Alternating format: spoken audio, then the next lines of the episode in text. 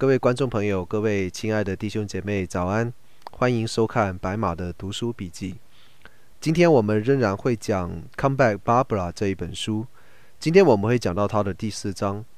第四章的题目叫做《婚姻游戏》。在一九七四年的一月五号，Barbara 和她的同居男友 Tom 正式的步入婚礼殿堂。在婚礼上，Jack Miller 牧师尽量将非常明显的基督徒元素去除掉，因为他了解这一对新人并不期待用基督徒的婚姻誓词来立约，他自己也没有这一份期待。这一场婚宴也是 Jack Miller 所有的孩子的婚宴里面唯一一个没有其他四位兄弟姐妹参加的一场婚宴，因为基督徒看起来跟这一些参加 Barbara 婚宴的宾客非常的格格不入。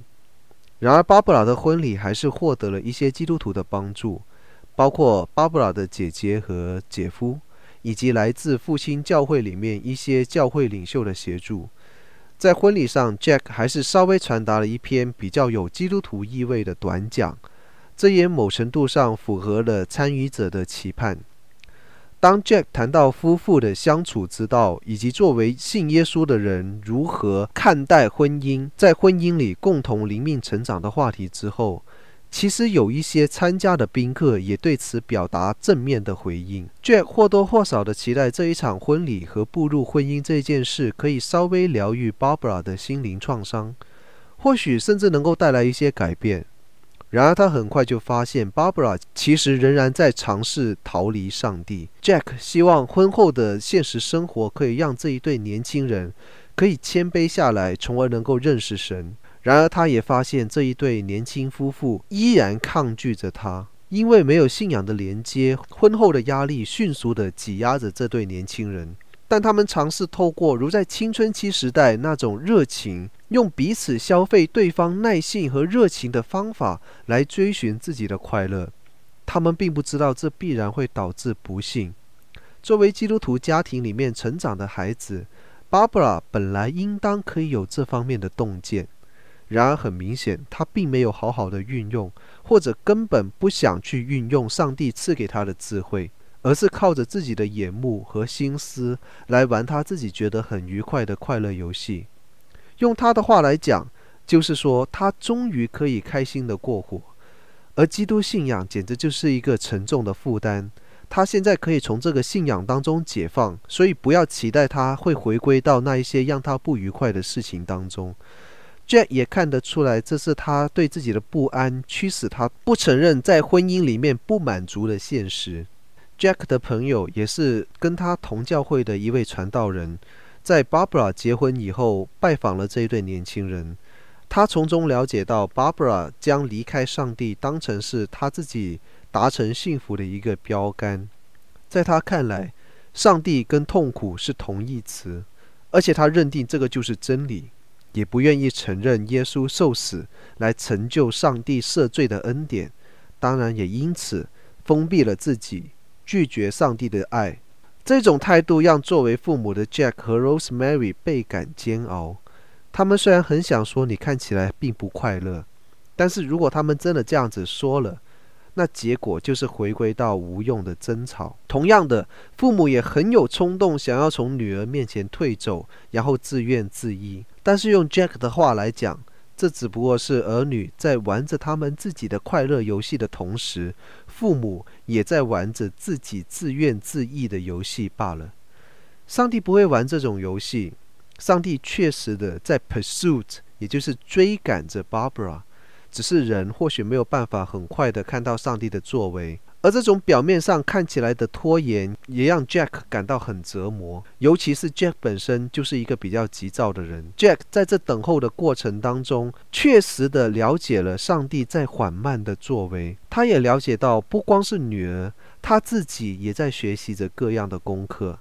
包括在女儿的行为频频伤害到自己的状况之下，他要学习忍耐，他要学习操练像上帝一样无条件的爱。他也从中更了解了基督代死的救赎恩典。他认为这也是上帝给每一位基督徒的功课。所以，当 Barbara 和 Tom 回家探访的时候，Jack 放下了忙碌的教会工作，跟这一对年轻夫妇来交流、来玩耍，就像普通的家人一样。Jack 感觉到这样子做会让他很愉快，因为他不只是可以做一个在讲台上面讲爱的牧师，还可以在生活中将上帝的爱活出来。最后，他特别指出，在忍耐和等候当中，虽然会有痛，但是同时也会有恩典。芭芭拉在这一段的回应里面说到，她当时其实跟很多谈恋爱谈到一个瓶颈、感觉到无聊的年轻人一样，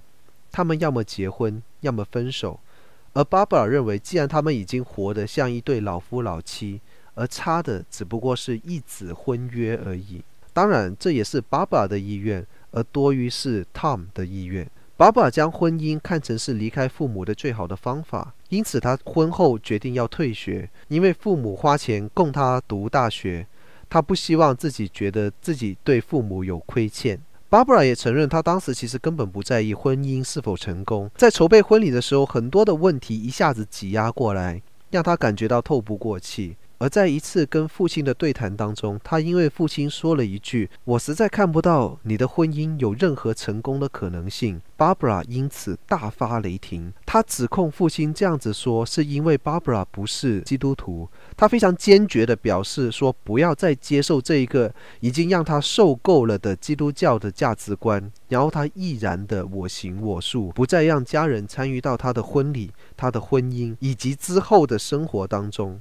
婚后的生活依然非常的无趣，每天的工作都让 Barbara 感觉到很累。Tom 经常花时间跟朋友在一起玩，而 Barbara 并不擅长交朋友，而且因为她现在已经离开了校园，更没有办法跟以前的很多人联系。这些事情让 Barbara 感觉到自己越来越不快乐。她离开父母的时候，本来以为自己会很喜欢那样子的生活方式，但是当她发现到假装自己已经找到幸福这件事情越来越困难。在他二十一岁生日的这一天，这一些困难都达到了一个巅峰。Tom 那一天忘记给他买生日礼物，而他开车的时候撞到了一根杆子。回到家里的时候，发现家里面一个人都没有。然后他写了一篇充满苦毒的诗，来谴责那一些忘记太太生日的愚蠢男人。之后他就趴在桌子上痛哭。看完这一章，我相信不少人可能都会感觉到比较沉重。Barbara 遇到的状况并不罕见，在我过往服侍的经历当中，无论是基督徒的家庭还是非基督徒的家庭，莽撞的。进入婚姻带来的后果都是非常的难堪堪，这种难堪的后果也是非常的常见。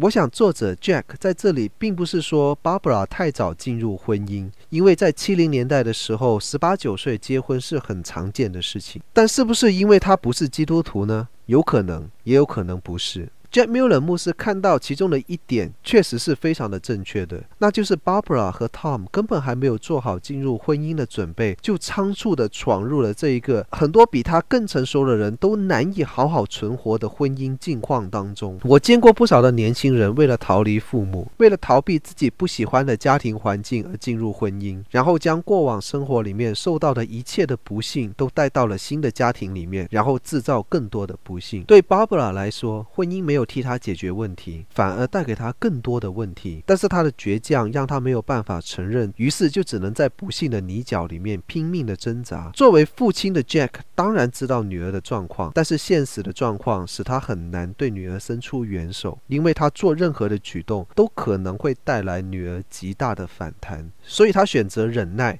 然后等待上帝在当中做工。在这一章里面，可能很多读者都会找到自己的影子。如果你是像 Jack 这样子的父母，面对着叛逆的家人和子女，Jack 真的是一个很好的榜样。虽然每一个个案不一样，但是 Jack 的忍耐、等候和发出爱心这一件事情却是绝对的正确。这个时候等候上帝，虽然过程很难，但是也要靠着上帝的恩典来度过。而如果你是像 Barbara 这样子的年轻人，我的劝告是：有时候不妨坦诚一点，无论是对朋友、对配偶，还是对父母，甚至是有需要的时候去咨询心理咨商师，或者是灵程导师，敞开胸膛，说出真实的感受，并不是示弱，也并不代表你就是弱者，这反而是一个让自己可以更看清自己状况的一个途径，也是可以找到解决方法的一个捷径。今天我们的节目就到这里结束，感谢各位的收看，愿神赐福于你。